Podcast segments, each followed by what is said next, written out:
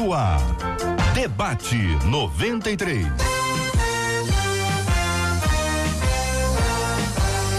Realização 93 FM. Um oferecimento Pleno News. Notícias de verdade. Apresentação J.R. Vargas. Alô, meu irmão. Alô, minha irmã. Aqui fala J.R. Vargas. Estamos de volta, começando aqui mais uma super edição do nosso debate 93 de hoje, minha gente.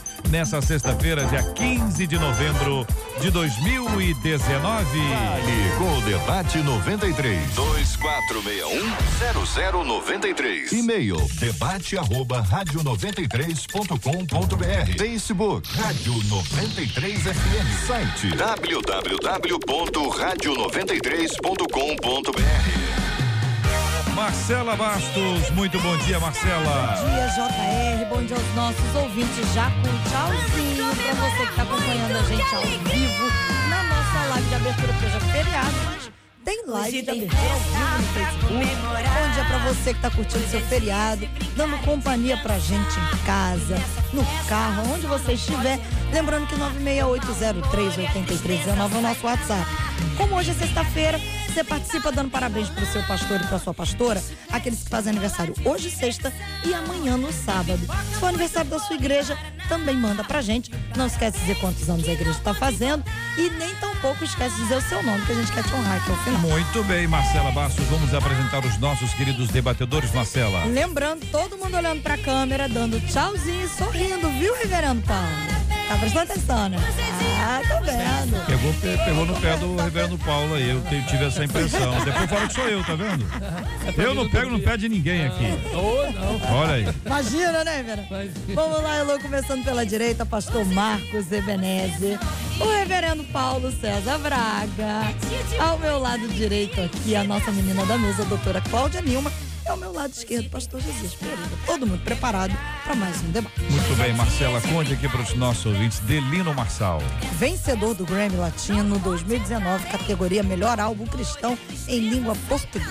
Olha aí, a 93 Ganhou FM ontem lá tava em juntinho lá. Alberto Vidal. Vidal. junto com ele, acompanhou, tá tudo nas nossas redes. Vidal estava na hora do prêmio? Estava. O jantar já tinha encerrado? O jantar era no dia anterior. O jantar no dia anterior? É, é, o jantar. Não, só para saber. O jantar, aquele jantar que é assim, não tô falando desse de jantar medalha. não.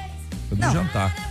Não, depois, claro que teve outro, porque já era um novo dia, entendeu? outra vez. É, claro.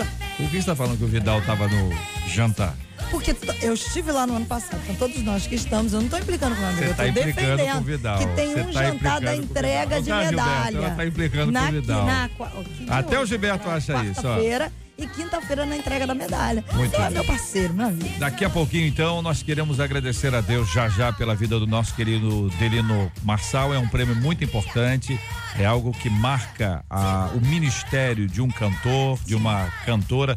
A, a MK vem tendo essa grande oportunidade já ao longo desse ano passado. Você Ano estava passado, lá, sim. participou disso exatamente desse tempo em que várias empresas da área de música ah, do mundo inteiro se reúnem ali, especialmente aí o, o grupo latino-americano para poder expressar e reconhecer os valores que é tão bom, né? Quando a gente dá honra a quem merece honra. E ele é um camarada gente boa demais, né? Como bem disse ele quando pegou o prêmio, tá lá, tá no nosso Instagram, depois você vê, ele disse a Deus toda honra, toda glória, todo louvor. Benção puríssima.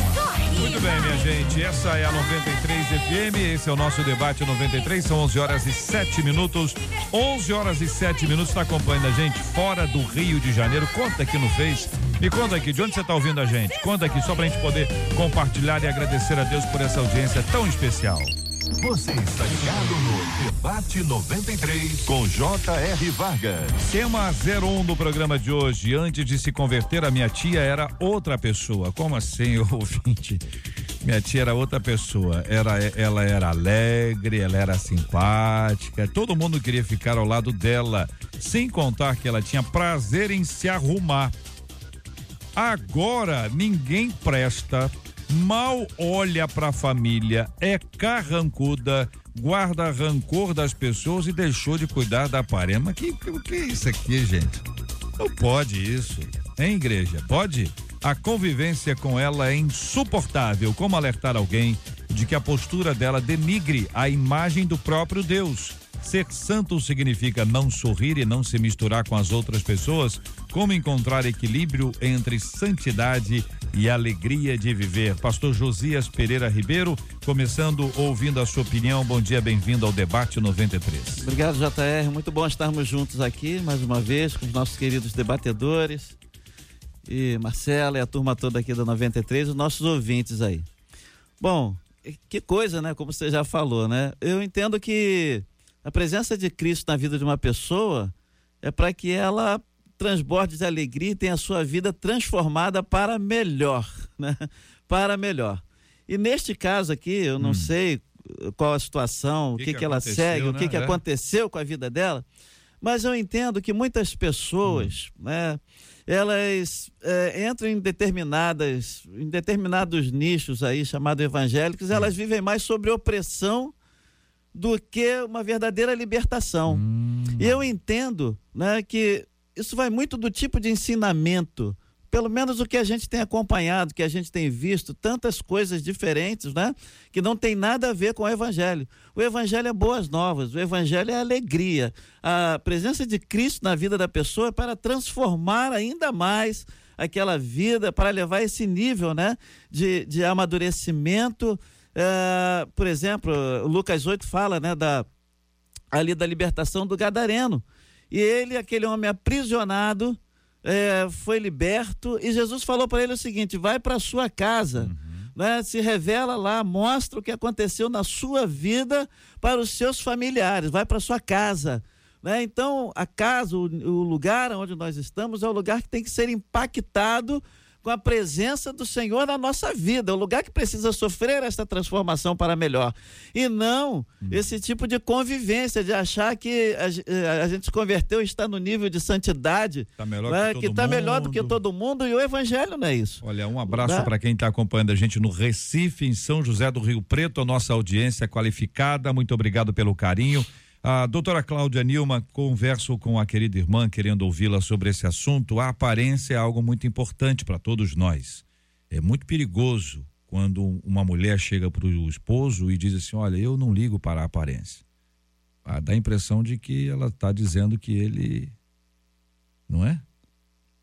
Não é? Se a mulher chega para o marido e diz assim, olha, eu, eu não ligo para, para as aparências. Dá a impressão de que o irmão é desqualificado nessa área. Então, é uma coisa que ninguém fala. Mas a aparência, ela é muito importante para a mulher, ela tem um nível de maior importância ainda. A mulher se cuida, a mulher... Se for uma comunidade onde a, o aspecto físico é realmente apontado como um problema, como uma coisa grave, é uma história.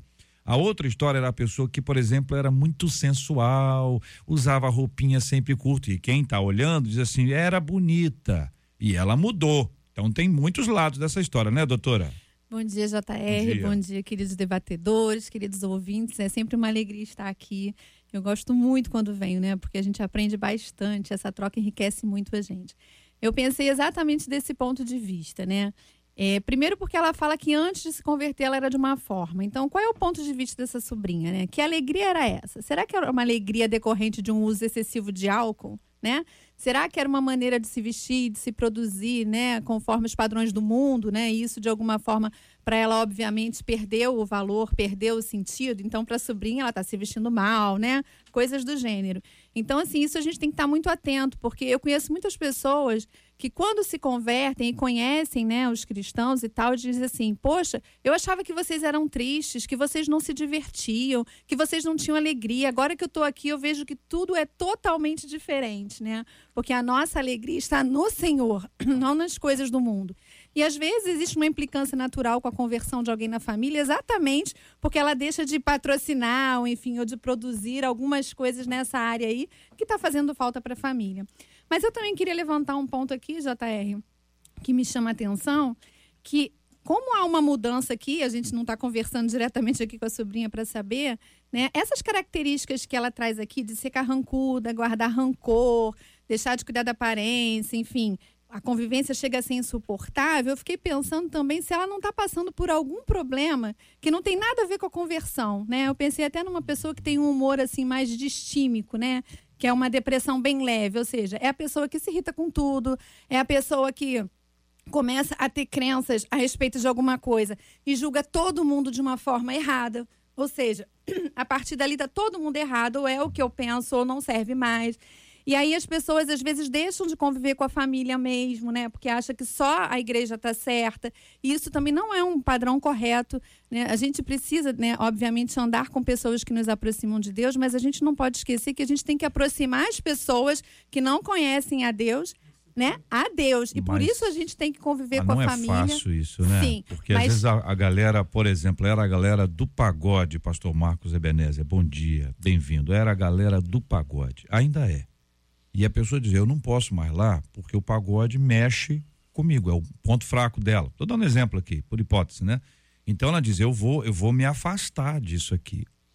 As pessoas que a veem se afastando dizem: Olha, ela abandonou a gente, ela mudou, agora ela não é mais alegre. Porque a alegria era sentar lá na roda e, e bebida, enfim. Complicado esse convívio, não é uma coisa fácil, né, pastor? Verdade. Bom dia, JR. Bom dia, colegas, amigos debatedores aqui, nossos ouvintes, sempre um prazer estar aqui nessa rádio. É complicado a maneira, principalmente a maneira como uma pessoa olha para nós o antes e o depois. A Bíblia diz que aquele que está em Cristo é uma nova criatura, as coisas velhas se passaram, tudo se fez novo. É, o novo convertido, o novo na fé, a gente chama de neófito, né? ele precisa passar pelo processo de discipulado, ele precisa aprender a conhecer a Deus, sendo acompanhado por alguém experiente, principalmente que é conhecedor da palavra de Deus. Agora, o que me chamou muita atenção aqui, que ela está dizendo que agora ela diz que ninguém presta e mal olha para a família. Agora, por que, que ela chegou a essa conclusão que ninguém presta? Por que, que ela não quer olhar é, para ninguém da família? Ainda que alguém faça alguma coisa com você, contra você, ainda que alguém tenha te passado a perna, né, ou dado uma volta, é, se ela é nova na fé, ela vai aprender através do discipulado e da leitura da palavra de Deus que ela precisa aprender a perdoar, ela não pode abrir mão do convívio familiar e que ela vai trazer as pessoas para o evangelho através do seu exemplo, através do seu testemunho, através do seu caráter de vida. Agora, o que não pode, é, nós vemos como muitas pessoas, às vezes, que estavam é, fora da igreja e tinham um estilo de vida, quando vem para a igreja parece que ela estraga. Ela não uhum. ajuda ninguém, ela não compra uma coxinha na cantina, ela não paga um refrigerante para ninguém, ela reclama de tudo, briga com todo mundo, ela só vive no monte chorando, a vida dela parece que ela se tornou um espírito. E a santificação não é um estado, é um processo. O ser humano ele é espírito, alma e corpo. Se ela é, se ela tem um pastor, um mentor na igreja, esse pastor, esse mentor, ela vai, vai ensiná-la a entender que o ser humano ele é espírito, alma e corpo. Você tem que cuidar da tua saúde espiritual, você tem que cuidar do teu corpo, você tem que cuidar da tua alma, da, da sua saúde emocional. Muito bem, pastor Paulo César Braga, queremos ouvi-lo também sobre esse tema, meu irmão. Bom dia, JR. Bom dia, debatedores. Bom dia, ouvintes.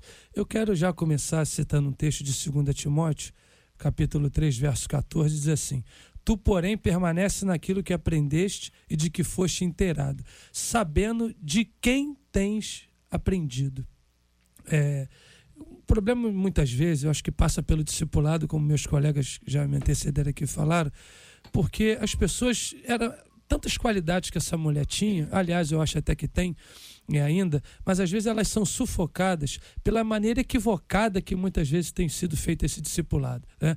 A gente, o discipulado parece que se resumiu a cumprir as regrinhas daquilo que se pode e o que não se pode fazer. Não, não pode fazer mais isso, isso, isso, aquilo. E aí a pessoa pega aquilo ali para ela a despeito de não se relacionar mais com ninguém, e se ser santo é ser separado, então me separo de tudo, né? E tem gente, eu já ouvi isso, se separa até de marido, porque o marido era não era tão santo para ela, e ela acabou de largar e disse que Deus tinha mandado ela acabar o casamento porque o marido dela não era tão santo, e a gente não vai citar nomes aqui, nem, nem, nem por isso. Então, eu acho que tudo isso é preciso ter um discipulado melhor, a gente precisa ser mais honesto com as nossas ovelhas e mostrar realmente aquilo que entristece o Espírito Santo, aquilo que é pecado.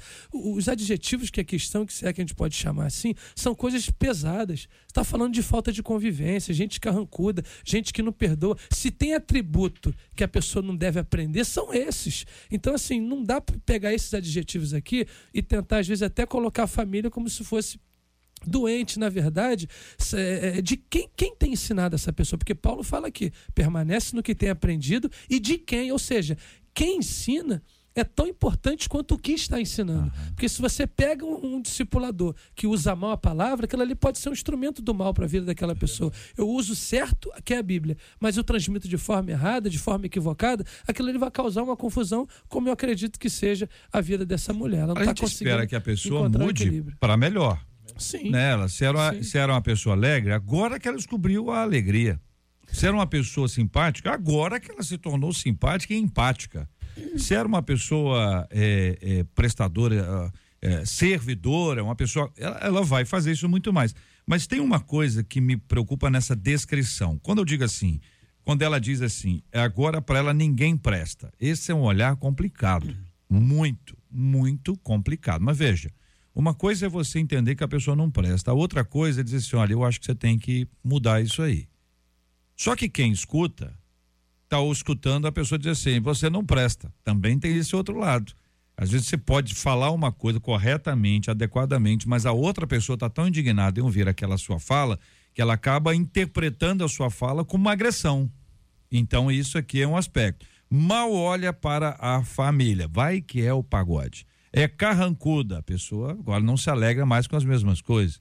Ah, deixou de cuidar da aparência. Às vezes é uma comunidade em que não pode usar maquiagem, cabelo não pode tratar, só pode usar um, um determinado tipo de, de roupa e tal, mas guardar rancor das pessoas, eu não consigo explicar. Porque esse aqui é difícil, porque outro, tudo pode, pode ter uma outra interpretação. Agora, guardar rancor das, das, das pessoas, aí é uma coisa mais complexa, não é não, pastor Josias? Acredito que sim. Né? E talvez seja a própria convivência depois dessa. É de entrar para a igreja, vou colocar assim, né? De entrar para uma igreja, talvez a própria convivência né, dela com a pessoa, vai, com, com a família, vai gerando esse atrito todo. E uma coisa aqui, né, dentro da, da passagem é, do relato aqui, como alertar alguém de que a postura dela denigre a imagem do próprio Deus? Quer dizer, é um testemunho né, que não está um, um, testemunho que não está gerando, não vai gerar resultado, vai fazer com que, em vez de fazer com que as pessoas se aproximem de Deus, como a doutora Cláudia falou, ela está fazendo com que as pessoas se afastem mais de Deus, porque querer ser crente igual a você é melhor não ser, sabe? Ser, servir a Deus como você é melhor não ser. Então é um testemunho ruim, né? Quando a gente fala, chega assim, como é, a pessoa ela, ela precisa trabalhar para que as outras entendam, sabe? Todo amor, toda graça, todo poder transformador que existe no Evangelho, nas boas novas que o Senhor traz sobre a vida da pessoa. Ela vai, precisa refletir esta imagem, dar o, o testemunho de Deus na vida dela. E quando a pessoa começa a olhar para alguém e vê nela né, o testemunho, um testemunho é, totalmente desfavorável para que ela se aproxime de Deus, conheça Deus. Então, essas coisas aqui realmente são assim preocupantes né, para essa convivência familiar, para convivência com outras pessoas, que eu acredito que não seja só a nível de família, né? E pastor Josias, a Bíblia diz que nós somos luz do mundo e sal da terra. Não é sal Exato. no sal e nem luz na luz. E o, a, o sal, ele não tem muito valor, o sal não tem promoção de venda, não está nas melhores prateleiras, mas o sal ele tem um, um, um ele, contém, ele contém um elemento fundamental, é que ele dá sabor. E o crente ele tem que dar sabor na vida das pessoas. Hoje as pessoas estão tendo uma visão muito muito complicada é, de muito cristão, porque eles têm um comportamento que não condiz com aquilo que o evangelho diz. E quando o, o ímpio, o não crente, olha para a vida do crente, o ímpio ele não conhece a Bíblia, mas ele lê o crente, é ele verdade. lê a vida do crente. E nós temos que fazer a diferença. É preciso ter o cuidado para que, que aquele que foi chamado para ser sal não perca o sabor. Porque a Bíblia diz que se perder o sabor, para nada serve, senão para ser pisado. A pessoa ela vem para Cristo e ao invés dela melhorar, ela piora. Ao invés da sua vida se tornar uma vida que dá fruto, fruto do Espírito, ela acaba gerando fruto da carne guardando rancor, com ira, ódio no coração, e aí começa a ser um crente justiceiro, onde ora para matar, ora para destruir, ora para que é, venha ter vingança na vida de quem está perseguindo ela, quando na realidade é esse o nosso papel, fazer a diferença. Tem uma frase que diz, inclusive, isso, né? Que a única Bíblia, né, que o ímpio pode muitas vezes chegar ali na vida é o nosso testemunho, é a nossa própria vida, né? Talvez esse rancor aqui que ela tanto esteja guardando seja nessa desespero de mudar o outro e o outro não mudar e ela né, fique com raiva da outra pessoa porque não está enxergando o que ela enxerga ou acreditando no, naquilo que ela descobriu, aquilo que ela conheceu. O ponto que o JR falou sobre a forma de falar para a pessoa é muito importante. Existem várias maneiras de você dizer para o outro uhum. que você não acredita mais naquele meio ali do pagode, enfim, da, daquele excesso de álcool e tantas outras coisas, né? É, você, não, você precisa se afastar do, do pecado, mas você não precisa se afastar das pessoas. Pelo contrário, como que eu disse, você tem que mostrar para o outro a diferença que Deus está fazendo na sua vida. Eu acho que isso é fundamental, porque senão você só afasta ainda mais as pessoas do nosso Deus, né? Então a gente tem que ter muito, muito cuidado, assim, né? Muita sensibilidade. Agora, quando traz essa pergunta aqui, né, de como alertar alguém dessa postura, é, eu, eu, vejo claramente assim, né, que ela precisa de ajuda, né, porque talvez ela esteja entrando num nível de humor insuportável mesmo, né, com as demais pessoas que estão à volta dela, né, porque ela julga os outros, ela condena os outros, ou seja, ela se acha que é certa, ela se acha mais santa, né, e não é por aí o caminho, né. A gente quando descobre uma verdade, né, quando a gente ama Jesus de verdade, a gente é, experimenta Jesus na nossa vida e a gente vê a diferença que ele faz na nossa vida, a gente quer mostrar isso para o mundo, né? A gente quer convencer as pessoas disso, a gente quer levar isso às pessoas, né? E não afastar as pessoas disso. Né? E quando eu tenho Cristo na minha vida, é preciso que as minhas atitudes, eu não sei se foi Santo Agostinho, uma vez ele disse assim, é, não me lembro se foi ele, pregue, se possível, use palavras. Uhum, então, assim. É, se, necessário. se necessário, use palavras. Obrigado, um teólogo também, JR, uma uhum. benção sempre aqui para nos ajudar. Então, então assim, isso zoeira, no né? século XXI, no século XXI, não tem maneira melhor de você pregar o evangelho do que com as suas atitudes. Não é que a gente não tenha que falar, mas todo mundo está falando. Tem rádio, tem internet, tem onde você vai tem gente falando. Até dentro do trem que não pode mais tem gente falando. Então assim, as pessoas não querem mais saber o que a gente está falando. Elas querem saber se tem coerência com aquilo que eu digo ou aquilo que eu tá vivo. Vivendo, né? é verdade, tem que ter né? coerência. É verdade. Isso é verdade a partir Agora, da minha atitude. Tem, gente, eu queria perguntar para vocês assim: uma pessoa não está bem, né? Pode ser. Eu, eu, não, eu, eu tenho muita dificuldade em diagnosticar as pessoas por dois motivos. Primeiro, que eu não sou profissional do ramo para diagnosticar a pessoa. E também acho que ah, existem outros elementos que podem conduzir a pessoa. Mas quando a pessoa não está bem, a pessoa não está bem, seja lá o que for, nada fica bom. O sol está quente demais, o vento está frio demais, a chuva molhada demais. Entendeu? Então, assim, como é que pode um dia ter 24 horas? Eu, eu discordo. Como é que pode o negócio? A pessoa come, ela, ela fica tão amarga porque ela não está bem. Existem certas coisas que acontecem com uma pessoa quando ela não está bem, embora ela seja cristã. Ou o cristão não pode ter o dia que não está bem? Pode ou não pode? pode? Ele só peca por Certamente. não admitir. Hã? A gente só peca então, às vezes, por Paulo, não, reverendo Paulo, às vezes a pessoa não consegue perceber. Eu acho que tem uma questão psicológica aí que é então, é muito foi, complexa, né, doutora? Foi o que eu falei no início, né? O que me chama a atenção é essa mudança brusca, brusca nela, né? né? Ou seja, tudo tá ruim, tá irritada com todo mundo, tá sempre de mau humor, ninguém tá certo. Mas essa pessoa tem uma mundo... alteração de humor. Um ser Sim. humano que tem muita alteração. Uhum. Muita alteração. A pessoa tá edu, vai de, uma, de um extremo para outro muito rapidamente, não necessariamente por algum motivo. Então, assim, aparente. Então. Isso é um transtorno de humor um que existe mesmo, né? que eu falei aqui no início, né? Hum. A distimia é aquela pessoa que por si só ela é depressiva, né? Quase que a vida toda ela está naquele limiar de tristeza. Nada tá bom, nada presta, nada dá certo comigo. Essa pessoa tende a ter uma baixa autoestima, tá sempre irritada com tudo e com todos, nada nunca tá bom para ela, como ele exemplificou ali, tá sol, tá chovendo, tá frio, tá calor, nada tá bom, né? Nada tá bom para ela. Então, assim, isso, obviamente, é diagnosticado, né? Existem critérios diagnósticos para isso, e essa pessoa precisa de ajuda, muitas vezes, né, psicoterápica e até medicamentosa mesmo, né? Mas, como né, o reverendo falou, existe mesmo, de fato, pessoas que têm resistência a admitir.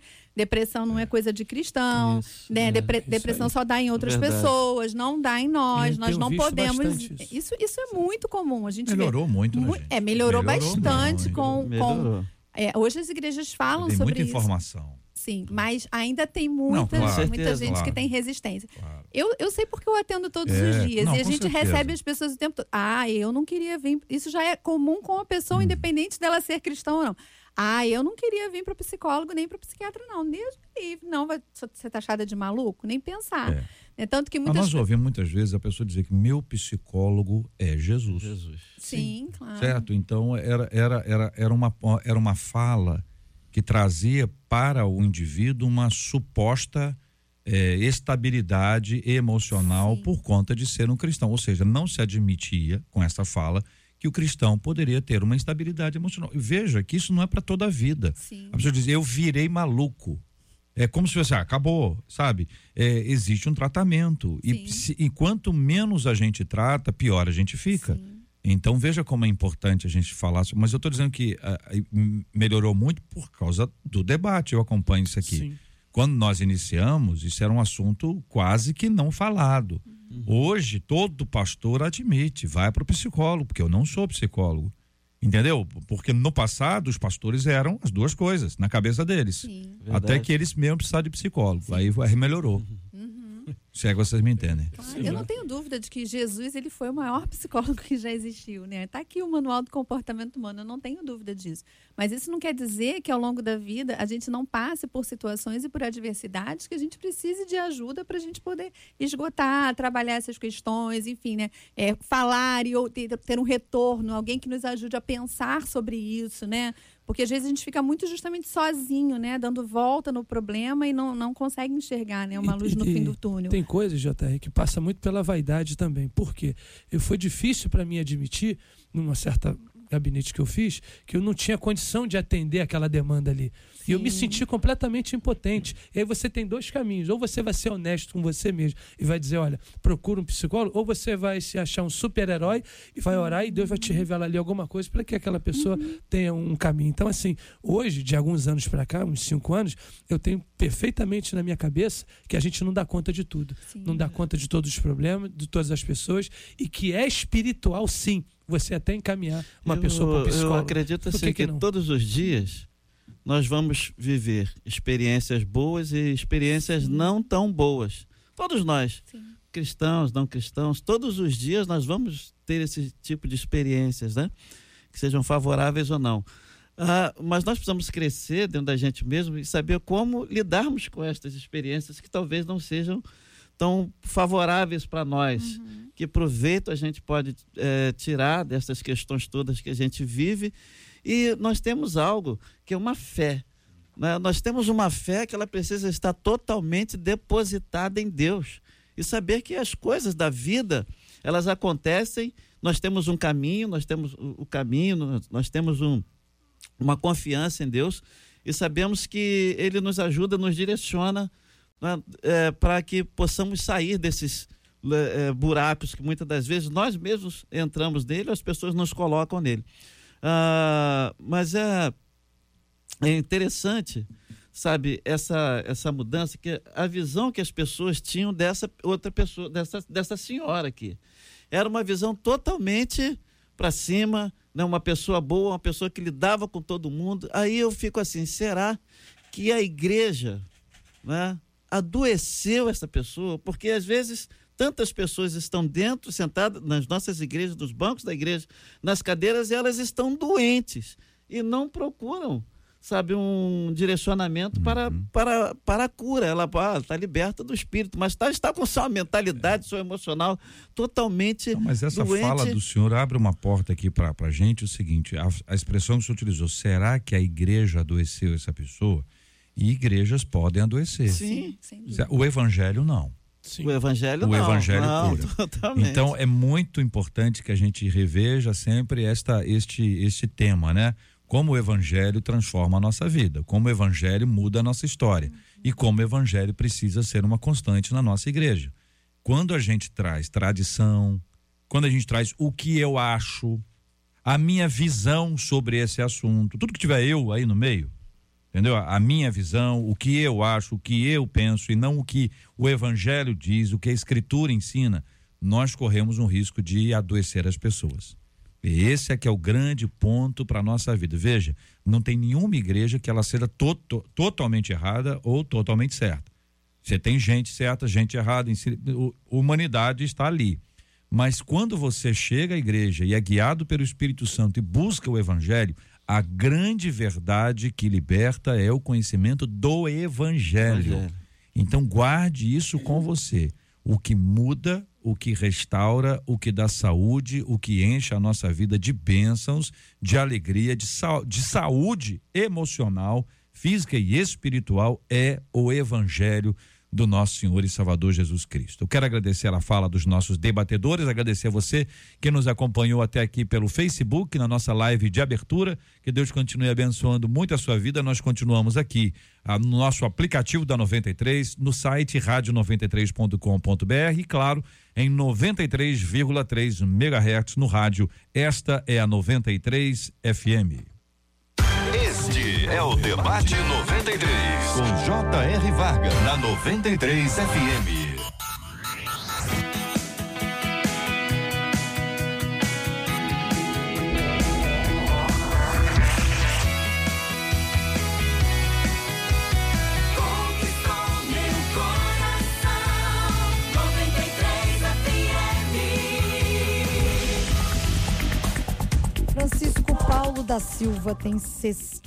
cestinha 61 anos e ele foi vítima de bala perdida enquanto trabalhava em um dos acessos do Morro do Juramento na tarde da última quarta-feira. E ontem, enquanto teve que passar pelo difícil momento de reconhecer o corpo do marido, a Valdéia Silva, de 70 anos, ela disse a seguinte frase: Eu e o meu marido sempre oramos pelo mundo inteiro.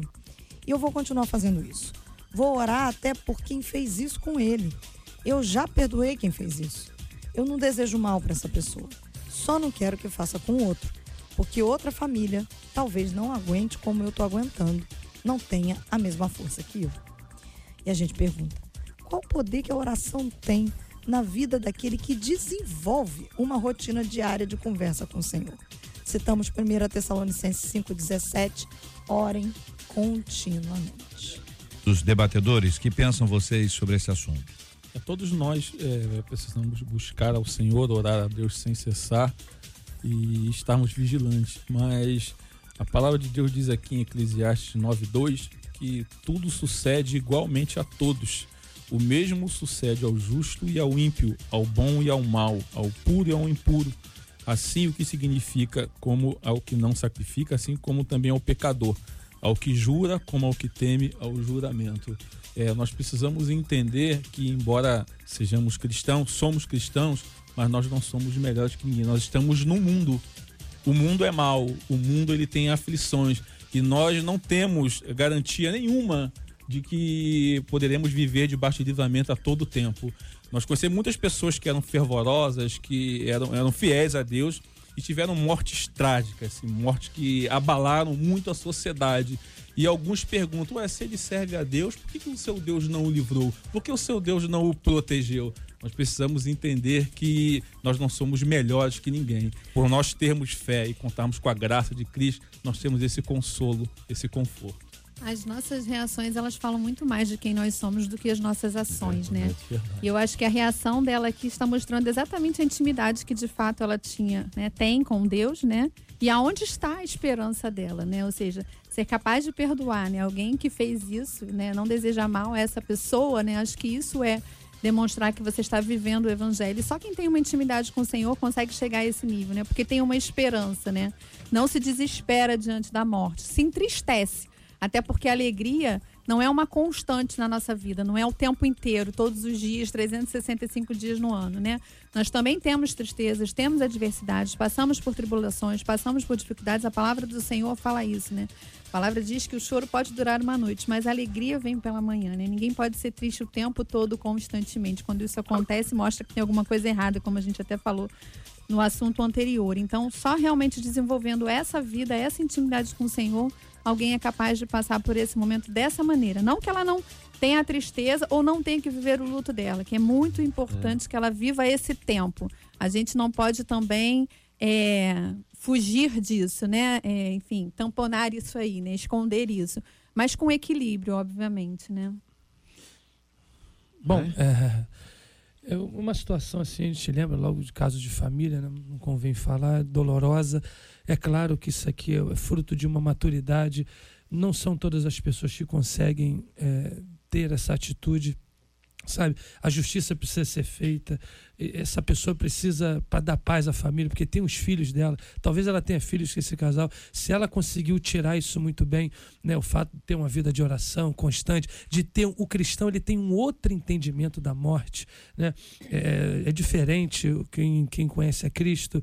Então isso, a, a, caminhada, a maturidade vai fazer com que a gente entenda melhor as situações. Mas isso não quer dizer, como disse a, a irmã, que ela não tenha sentido dor e talvez até em algum momento ela possa não ter um momento de fraqueza de saudade, porque é uma, é uma dor irreparável, é uma perda é irreparável que não há nada que possa fazer com que ela venha esquecer, né? ou até querer que ela declare aqui o perdão sobre a vida de quem fez, mas a minha, minha oração também ela se estende sobre as familiares e que haja justiça, que apareça quem fez esse, esse crime bárbaro. É um testemunho né? lindo, lindo, né? Porque é uma mulher de Deus que perde o seu esposo. Enquanto isso está acontecendo, ainda quente, né? Fervendo na mente, no coração, ela consegue dar um testemunho público de que já perdoou aquele que assassinou, assassinou o seu esposo, assim como transmite isso para dizer que é a força que ela tem vem de Deus. O texto da reportagem vai dizer que é pela oração e tal. A gente ora, conversa com quem? Quem nos traz isso é Deus, né? É Ele que nos traz essa bênção. Então, quando, quando nós pensamos nisso, nós lembramos dessa história tão especial e bonita que essa música Deus é Deus nos traz, porque essa música ela ela tem essa constatação assim dessa ação de Deus na nossa vida, ainda que venhamos a passar por momentos difíceis e sofridos como esse aqui que todo mundo cantou em algum momento essa música desde que Delino Marçal a gravou. E ele nasce, ele desenvolve o seu ministério mais público e mais amplo. E hoje, pela graça de Deus, o mundo ficou pequeno. Porque ele, é, ao cantar e ao ministrar no Brasil e no mundo, é reconhecido, recebendo o prêmio do Grammy Latino 2019 com melhor álbum cristão em língua portuguesa, que é um outro álbum mas esta música, Deus é Deus, ela está conectada com essa realidade do texto que nós acabamos de ler. E a gente recebe aqui com carinho muito grande o nosso irmão Harold de Oliveira, que fala sobre Delino Marçal, sobre esta, essa relação tão importante dele com a MK e esse ministério que se multiplica mundo afora através do reconhecimento do Grammy Latino 2019. Bom dia, irmão Harold. Bom dia, JR. Que bom, né, JR? A gente fica Isso. tão feliz. E a cada dia que passa, e cada, cada lance desses, né, de uma vitória inesperada, porque nós tínhamos tantos concorrentes, estávamos só com o Delino e com esse álbum, né, Guarda Meu Coração. E, e Deus, mas quando Deus quer, né, quem pode interromper a vontade de Deus, não é isso? Então ficamos muito felizes. O Delino é um Celino é um homem de Deus. Todas as músicas dele têm muito a ver com muita unção quando você ouve. Assim é Guarda Meu Coração desse álbum vencedor. Assim foi Deus é Deus do álbum anterior, que marcou uma época e uma geração. Então nós estamos muito felizes na MK e acreditamos mais essa vitória de Grêmio, que já deve ter a a décima segunda ou décima terceira, acreditamos a Deus. A Deus toda honra, toda glória e todo louvor. E é o delírio que sirva esta vitória como, primeiro, um estímulo à carreira dele, um estímulo a ele continuar sempre em oração, buscando o Espírito Santo para inspirá-lo nas suas composições, para inspirá-los nas suas interpretações e para que o povo de Deus possa ter, através da música, sempre uma mensagem tão sólida e tão precisa que venha da parte de Delino Marçal como instrumento de Deus. Então, Deus abençoe o Delino e a MK está muito feliz com essa inesperada, porque eu digo inesperada, claro, a gente está lá, sabe que Deus é Deus, né? mas ocorre que não era esperado. Havia, havia concorrentes muito fortes e outras gravadoras muito fortes também. Mas Deus quis que fosse assim. Então, nós somos gratos a Deus e a Deus toda a honra, toda a glória e todo o louvor. JR. Muito obrigado por essa oportunidade. Deus abençoe. Um grande abraço, querido irmão Harold de Oliveira, esse reconhecimento ao esse ministério tão abençoador do Delino Marçal com essa canção que está aí de fundo, né, irmão Harold? É, um grande abraço, fica com Deus. Amém. Tchau, tchau.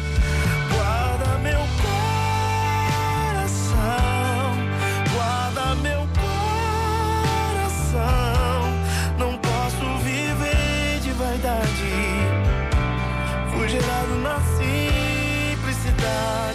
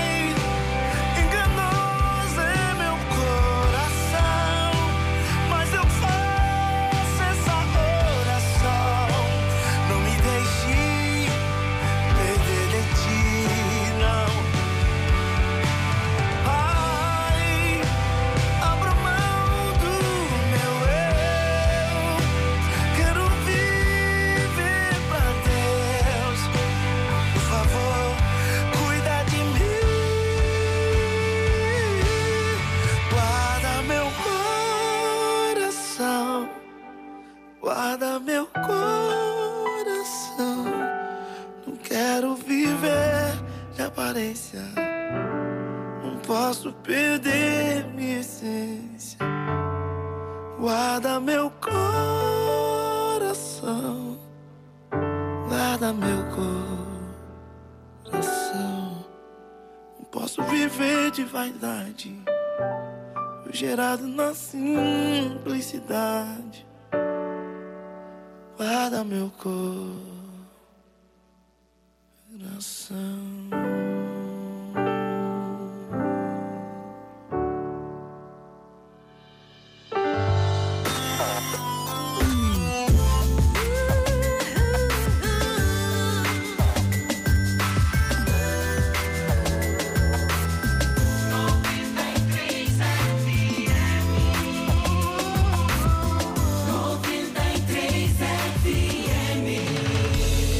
Estamos juntos no Debate 93. Olha, a mania por limpeza é um hábito que atrapalha o desenvolvimento da imunidade dos pequenos. Os cientistas pedem que a gente deixe de lado o vício no álcool em gel e dizem: criança precisa mesmo é de micróbios. Isso significa que ao invés de proteger a saúde, o excesso de higiene pode, na verdade, oferecer riscos ao organismo infantil. Lavar as mãos ainda, óbvio, é uma ótima maneira de prevenir doenças. Só que água e sabão são o suficiente. A microbiologista Marie-Clara Rieta, que ela, que ela é professora da Universidade Calgary, afirma que desinfetantes para as mãos, sabonetes bactericidas e antibióticos estão sendo usados em excesso para poder proteger as crianças dos micróbios, mas estas substâncias podem fazer mais mal do que bem as crianças. A gente pergunta: você que está ouvindo a gente, tem mania de limpeza? Como perceber que a gente está protegendo demais aqueles que a gente ama e impedindo que eles criem anticorpos para encarar a vida? Como entregar os nossos cuidados e confiar e descansar nos cuidados de Deus. Quer comece ouvindo quem? Quem que você acha que é para falar sobre esse assunto primeiro? Ela é minha amiga, eu ainda brinquei com ela aqui porque ela é psicóloga. Só por causa disso. E mulher, doutora Cláudia Nilma. Então vamos lá, né? Se aqui diz que tem excesso, né? Excesso já mostra aí que tem né, um desequilíbrio, Mas né? O que é tá excesso? mais para um lado, né? Ou seja, demais, além o da que conta. é demais né? além da conta? É quando traz prejuízo, né? Pra tá quem? mostrando aqui. Para ambos, só que ela não consegue enxergar isso, né? Mas, então, por exemplo, vou dar uma um pessoa exemplo que lava aqui. muito as mãos.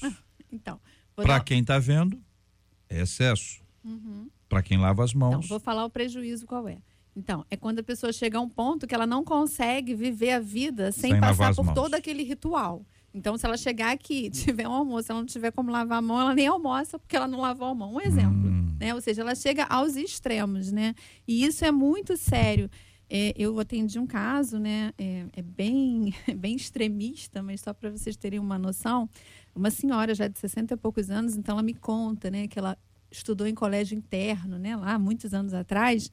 E na ocasião, a mãe dela era uma dessas que tinha excesso de limpeza né, e excesso de cuidados de proteção com ela e com a irmã.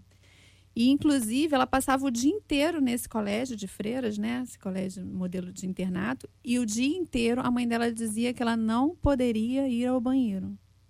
Porque o banheiro a gente só hum. usava em casa. E quando elas não conseguiam se segurar e iam ao banheiro, quando chegava em casa, elas apanhavam por isso. Isso desenvolveu uhum. na mulher um transtorno e obsessivo. era um internato? Era o dia inteiro? Era o dia inteiro. Era um colégio, tipo a escola integral. Sim, sim, antigamente, integral. ela tem 60 e poucos anos, imagina quantos anos isso lá atrás, né?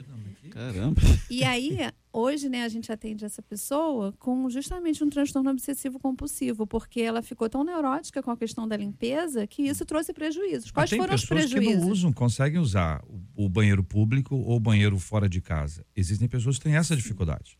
Sim mas ela trouxe para a vida toda essa coisa da contaminação, da sujeira, do que estava lá fora, e isso limitou ela, deixou, é, fez com que ela deixasse de ir a alguns lugares, fez com que ela deixasse de fazer algumas viagens. Né? Eu tenho uma outra paciente que não viaja de avião por isso, porque ela não vai usar o banheiro do avião de jeito nenhum, e algumas viagens para determinados lugares que são sabe longas. Sabe o que é muito sujo no avião? Pouca gente sabe. A bandeja. Sim, imagina. A bandeja, tá na lista lá, pastor Marcos. Não me olha assim não. não me olha assim não. Tá na lista lá das coisas mais sujas. Existem coisas que vão impedir que a pessoa avance. Sim. Agora existem coisas que são importantes. Sim. Né? Os cuidados necessários. O que, que os meninos acham aí? Eu, eu vejo o seguinte, JR a gente vai criando uma certa mania de, por causa das informações. Por exemplo, a hum. gente vê um negócio de álcool gel pendurado onde for, a gente já tem aquela. Vou ali, vou passar. Aí, sabe? A, gente a já gente vai pega as pessoas, tá vendo? É. Aquilo foi colocado aqui na porta aqui da rádio para a gente ver isso agora antes da, da, desse assunto. a Marcela botou ali hoje. Só para saber quem tá é que tem Marcela. mania de, de, de, tá, de limpeza tá vazio, aí. Tá vazio já. Então, quando tá meio vazio assim, a gente, poxa, tá faltando hum. alguma coisa. A gente vai carregando algumas manias, assim, né, da quantidade de informação que a gente vai recebendo. E agora o problema é quando isso vai virando um vício. É, um vício que a pessoa. É, tem gente que não cumprimenta a outra. Aí não. Sabe, Sim. tem, eu conheço. Não, não cumprimenta, não Porque aperta a mão da outra, pessoa, é suja? E se, Mas de qualquer não, pessoa ou desta pessoa não, especificamente? Não, de qualquer pessoa sabe? E se acontecer, ela imediatamente vai arrumar um lugar para lavar as mãos. É Só para exemplificar, essa mesma pessoa que eu falei do colégio, ela anda com uma caixa de lenço de papel na bolsa e nem no prédio dela, ela só abre as maçanetas com o lenço de papel que ela ah, pega na bolsa. Melhor andar de luva. Viu que, Era mais barato andar de luva. É. Uma luvinha tranquila, ela vai lá depois descartar é. a luva. Toque, toque. Então, é exatamente isso. A gente tem que ter, prestar atenção é nos prejuízos que isso traz. Porque certamente essas mães aqui. Ah tratam os filhos em bolhas. Quer ver uma coisa? Elas não deixam Exatamente. participar de tudo e em todos os lugares. O senhor já subiu em Goiabeira? Hum, eu já subi. Já tá várias, senhora, doutora, é mesmo? E vocês lavavam a goiaba antes de comer ah. ou comiam do jeito que estava? Até hoje eu como hoje. do jeito que está. Até hoje? Até é hoje. mesmo, é? Do pé, sim do pé. Mesmo, ah, mas nem, nem passa assim na, na, na, na, não, na camisa? Não passa, não. Eu é acho, mesmo, é? Até hoje? É por isso que eu não fico doente. Se eu pensar, acho que é mais psicológico do que. Você acha, eu Paulo? é? Nunca passei Tô achando você com o olho assim meio estranho. meio... Acerola do pé, goiaba do pé, manga do pé, isso ah, direto. Não, é, é maravilhoso. Mas hoje o que a gente vê é que ainda as pessoas que sobem, que podem ter, que têm acesso, pegam lá e lavam, e lavam, e lavam, sim, e lavam. Tem gente que passa detergente, coloca na, na água com vinagre para poder tirar não sei mas, o quê. Mas é, tudo é uma questão, né? você falou uma interessante, ah. a gente brinca, mas é questão pela forma que você foi criado. Então, é. assim, eu fui criado sem esses transtornos, sem é, esses fantasmas, porque às vezes uhum. o que é o problema são os fantasmas que, que se criam em cima disso. O senhor é antigo, tô falando, é, uma pessoa mais nova, pessoa mais nova. Isso é uma coisa recente, né, Marcelo? Eu ia até é perguntar, você falou as pessoas que não podem mais subir, que podem subir em Goiaba, porque você tá achando que a gente não pode? Não, é que não tem mais. É que não tem mais mais pé de goiaba pra gente subir. Tem, não, não, não. Tô dizendo que não tem mais, eu tô, tô exagerando. Não tem como tinha. Toda casa tinha um quintalzinho. Sim, é verdade, ou é na nossa casa ou naquela casa ali do lado. Você conhece a história? Pastor Marco conhece a história do, do, do camarada que tava subindo no pé de manga, né? Aí tava lá em cima e chegou o dono. O dono, ah, seu moleque, eu vou falar com teu pai que você tá subindo o pé de manga aqui na minha casa. O moleque gritou, pode falar, ele tá aqui em cima. É, minha- infância em Realengo, a gente jogava bola, tava com sede a beber água, é água da bica. De beber É, água da bica, é normal, tranquilamente. né? tranquilamente. É normal. Tá aí É, vivo até hoje. Os colegas não. É, O resto do, do, do, do, do- do time eram 20. O 19 já foram, mas ele tá aí, firme. A estatística prova que fica firme, é ou não é? Não deixa passar. Agora. JR, isso que o pastor falou realmente é muito importante. A gente vai passando isso, né, de geração em geração. Esse mesmo exemplo que eu contei, ela passou isso para o filho, o filho passou para o neto, né? Ela conta como que eles desenvolveram isso. E é necessário buscar ajuda, né? Porque a gente precisa é, desconstruir algumas crenças que a gente tem, Sim. que foram nos ensinadas, né? Que foram passadas, né? De, de, de prejuízos, né? De consequências, né? Coisas que até terrorizam né, os, os filhos por isso e que traz prejuízo. Então, prejuízo é nesse sentido. Trouxe prejuízo, tem que buscar ajuda. Há de se rever realmente é, as tem- consequências tem que isso está um trazendo. tópico tem aqui. desequilíbrio. Hum. Como perceber que estamos protegendo demais aqueles que amamos e impedindo que criem anticorpos, né, para encarar a vida? A gente trazendo para um lado, né, da, da criação, às vezes ah, os pais querem criar os filhos ali trancados sobre essa bolha, Não né, ali não sai, eles não se mesmo, né? relaciona, criando para eles mesmo, em vez de criar para a vida, né, de levar o filho a ter uma experiência, sabe, sabe, eh, foi na rua, resolve o seu problema lá, vai lá, deixar a pessoa começar a, a se desenvolver, né? A criança se desenvolver, a crescer, para que ela possa encarar a vida, porque depois ela sai para um mundo que ela não conhece. E nem sempre o pai e a mãe vai poder estar ali do lado, né? Tem que viver a vida É, dele. isso outra- tem a ver É uma mãe urso, né? Que deixa falar. o filho com essa Urso. última pergunta que fala, né? Como entregar os nossos cuidados e confiar e descansar nos cuidados de Deus, né? A gente está falando da higiene, mas tem isso a ver também, Uhum. né? A própria socialização da criança. E vai chegar o momento que ela vai precisar sair, ela vai precisar viver e a gente só vai poder confiar realmente na proteção de Deus e nos ensinamentos que a gente deu, né? Obviamente, né? Na educação que a gente deu. Mas a gente vai precisar confiar em Deus muito nesse momento, É né? verdade. E a gente também não pode esquecer que a criança tem que ser criança. A criança vai brincar, Sim. vai rolar no chão, vai sujar o pé todo na lama, vai querer entrar em casa sujando o chão todo, vai querer ficar o dia inteiro com aquela roupa. A criança ela tem que ser criança. Porque quando é, você coloca ela numa bolha, numa redoma, e ela vê que os outros colegas são diferentes, a criança se sente inferiorizada. Ela É não. negócio complicado aí, É. cara, que é o seguinte, as pessoas acham que estão assim, é, vai me dar muito trabalho. Por exemplo, quando o senhor fala isso aí, o senhor vai, vai entrar em casa sujo. Eu pensei, e como é que limpa a casa, entendeu? A roupa tá, tá suja, tem que lavar a roupa. Então, quando uma pessoa coloca em primeiro lugar, vai me dar muito trabalho, quem está em primeiro lugar sou eu. E o filho ficou ali. Sabe aquela, aquela pessoa que não deixa o menino ou a menina jogar os brinquedos no chão? O menino não pode montar um brinquedinho, entendeu? Botar os bonequinhos, animaizinhos assim que tem pequenininho no chão, que tá lá o pai e a mãe, às vezes é o avô, a avó, reclamando que tá sujo, tá sujando a casa, tá desarrumando a casa. E a criança fica reprimida. E isso é um processo complicado também, porque está colocando em primeiro lugar o indivíduo. E o indivíduo não está colocando a família em primeiro lugar, não está botando os filhos em primeiro lugar. Tem criança ouvindo a gente dizendo assim: fala Deus. fala, Senhor, fala. Não é verdade?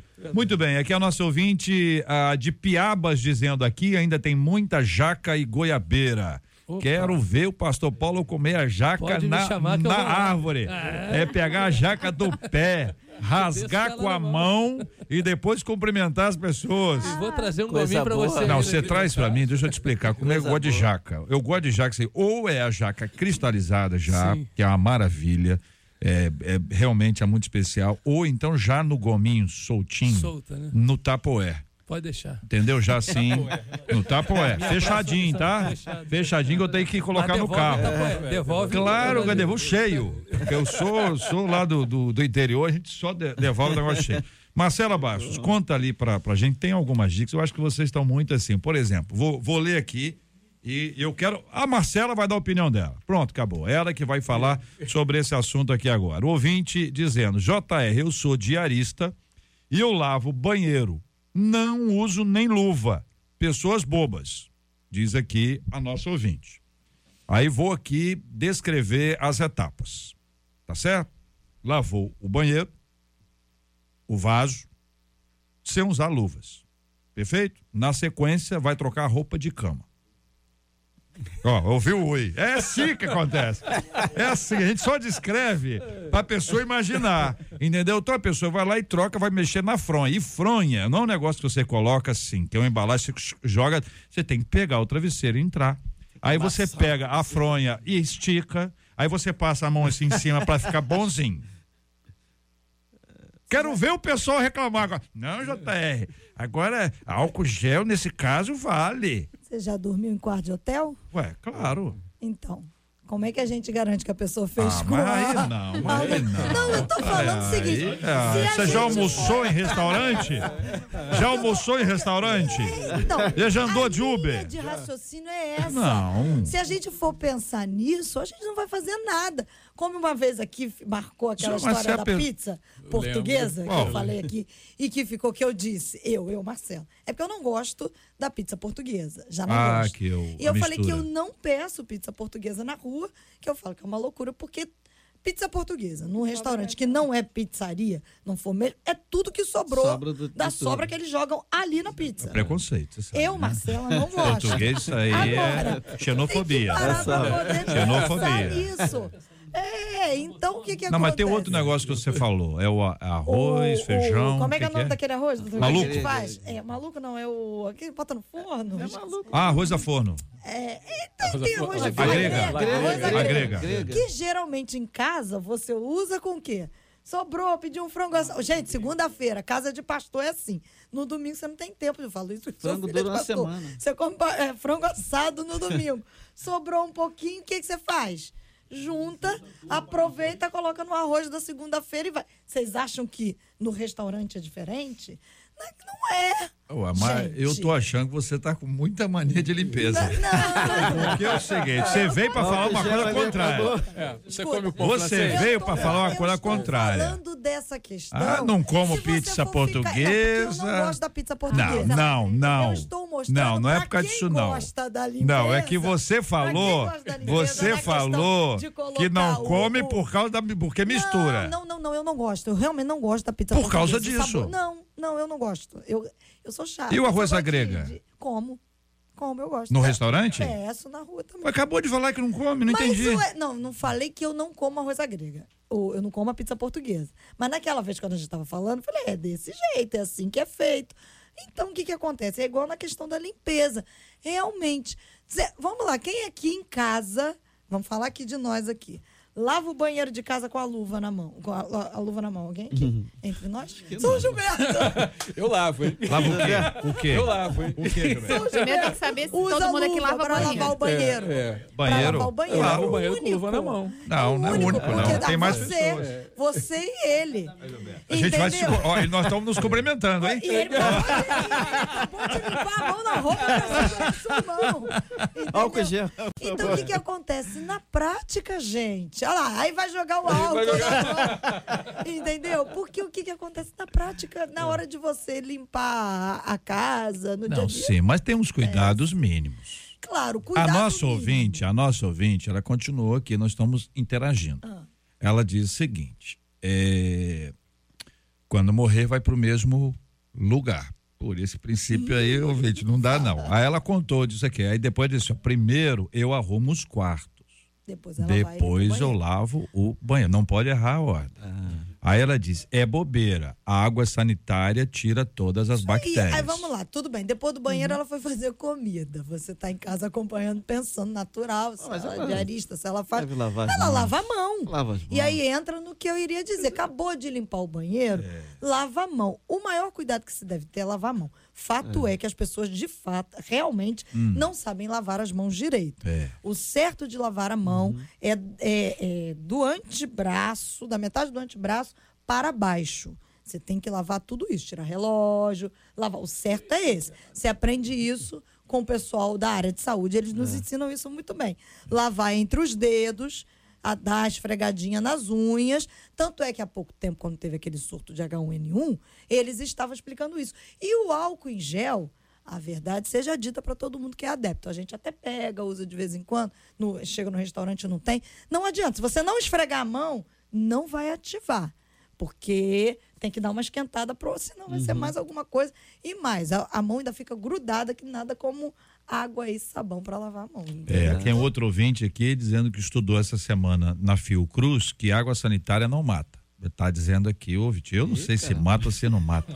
Entendeu? A, a bactéria.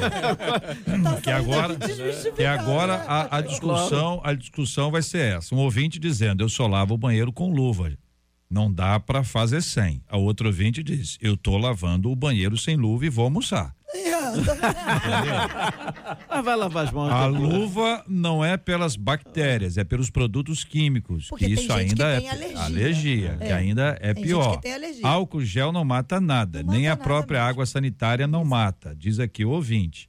Não adianta passar álcool gel sem lavar as mãos, diz a mesma É isso aí. ouvinte anterior. O álcool gel outro ouvinte não falou viu? nada, só tá rindo só aqui. conhece. E a outro ouvinte diz, JR, é, eu trabalhei num restaurante, é, eu preciso saber qual é. Me fala aqui, porque essa comida aqui que você tá falando eu Não gosto. Fala o nome. não. Não, pra, pra mim aqui só, em off. Eu não conto pra ninguém. Só o pessoal tá aqui em off, tudo em off. Que é o seguinte, JR, eu trabalhei, eu vou falar até baixo, que é melhor falar baixo. É melhor pra não contar, porque fica chato, né? JR, eu trabalhei num restaurante onde a couve, a couve não era lavada. Só se passa um pano úmido. Aí eu pergunto, por onde andou esse pano úmido antes? Irmão, o que os olhos não veem, o coração não sente. Olha, eu acho que o coração não sente, mas a bactéria, o negócio é complicado isso aqui. Ouvinte, dá o nome aqui, dá o nome aqui logo, porque eu preciso entender aqui. Olha, quem nunca comeu aquele salgado de rua? Pô, muita gente nunca comeu aquele salgado de rua. Depende, depende da pessoa, depende da rua. Depende da rua. Veja bem, que você olhou bem, olhou bem, e, e aí? Hum? Bom, ah, tem bactéria que nem com água quente, o pessoal tá especialista aqui. É. A irmã, ah, aqui, ó, ó, que beleza, já tô, tô, tô vendo aqui o- os. O, Marcelo, o negócio de, de, de jaca fala favo? Igual fala favo de mel? Que negócio de jaca? Não, é que não é? Como é gomo. Ah, é Gomo? gomo, é. Gomo de Jaca é gomo, ah, é. mas não é bonito Os falar gominhos gomo de jaca. jaca, mas não é favo de jaca, né não? Que eu é Gilberto, mel. como é que é? Olha aí, pe- pesquisa aí, eu acho Gilberto. é gomo. é em gomo? É Gomo. capaz de ser gomo, você tem tem razão. A pizza é feita de fermento biológico. O que que é fermento? Ah, não sei o que é fermento biológico, é outro tema. É outro tema. Se eu contar história de restaurantes, fecham todos. Meu Deus do céu. Olha, eu gosto de comer nos melhores restaurantes. Diz, ah, diz assim, quem tá dizendo aqui é hepatite. Que doideira, hein? Pelo amor de Deus. O pessoal tá na ameaça pura aqui, hein? Aí, o pessoal que já tem mania, o pessoal que não come pizza e tal, arroz à grega, olha só. Misericórdia, senhor, diz aqui os ouvintes. Ouvintes são o que contamina é o que sai. Aí já virou espiritual. Espiritualizar. Já virou espiritual. Então, Marcelo, então, ah, Bago, não, né? Eh, Tudo bem, pastor? Quer mandar um abraço para alguém aí? Black Friday? Tá Eu fui pesquisar. gomos. Fui Ah, pesquisar foi aqui Gomos, o- aí, muito bem, Gomo viu? Foi jaca. como eu falei. Marcelo falou favos, eu falei Gomos. Foi isso não? É Foi não, né. Josias? Todo mundo acompanha. Gomos de jaca. Muito bonito, né? Falar gomos de jaca. É, ficou bonito, ficou bonito. Muito bem, então, lavar as mãos é a dica, né, Marcela? Lavar bem as mãos entre os dedos, lava lá as unhas com água. Tá olhando o sabão. pastor Paulo por causa de quê? Bastante água. O Olhou, olhou pro pastor Paulo porque ele fez alguma coisa? Você não ouviu o que ele fez aqui? É, de novo. O mal não é o que entra, é o que Eu- sai, né? É, é, tá abrindo a É Bíblia, porque né? ele Eu vi. tá nervoso com a história dos restaurantes, aí ele achou um pouco É, isso aí- o coração dele. Isso aí come qualquer coisa. Pedra com um pouquinho de não é- sal tá é comendo. é? Por isso que se comerem alguma coisa, o que, que é que o senhor falou?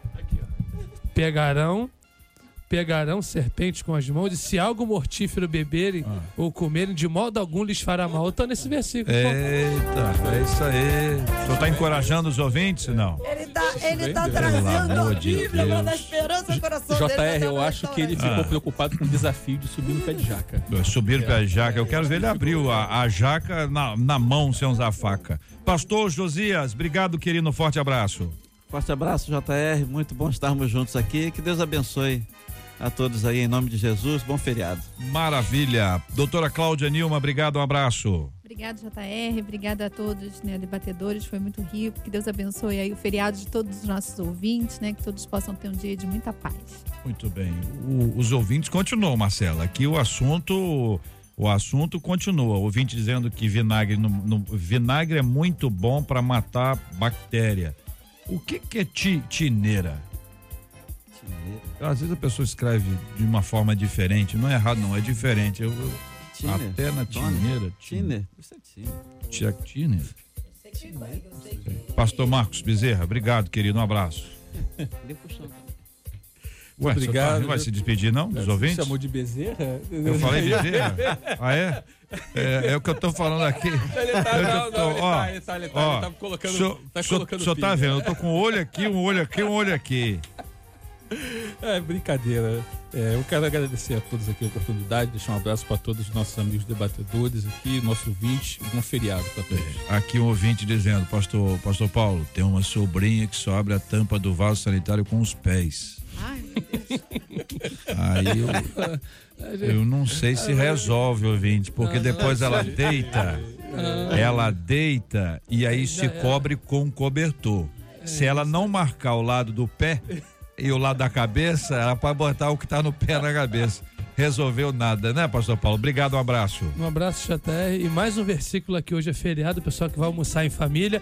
1 Coríntios 15, 32, na parte B do versículo. Comamos e bebamos que amanhã morreremos. Fala, JR. Lê o texto todo. Lê o texto todo. Fácil não. Fala, Marcela. Tá incrível. Sabe qual é o lado bom? O lado bom é a gente perceber que a gente não tem controle de nada na nossa vida.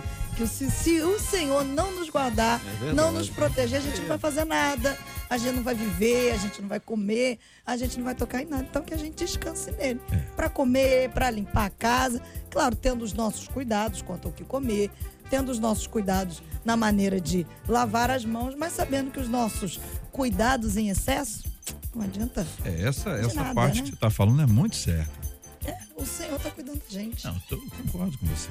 Ué, não estou falando para não fazer. Eu, eu concordo que tem que, né? Que você falou, o negócio das mãos, para lavar as mãos. Agora tem gente que exagera. A, a, a, né? a pastora, a, é excesso, doutora falou. É e o pastor Josias falou que tem muita gente que usa álcool gel. Demais. Né? Não foi isso que você falou, Bruno?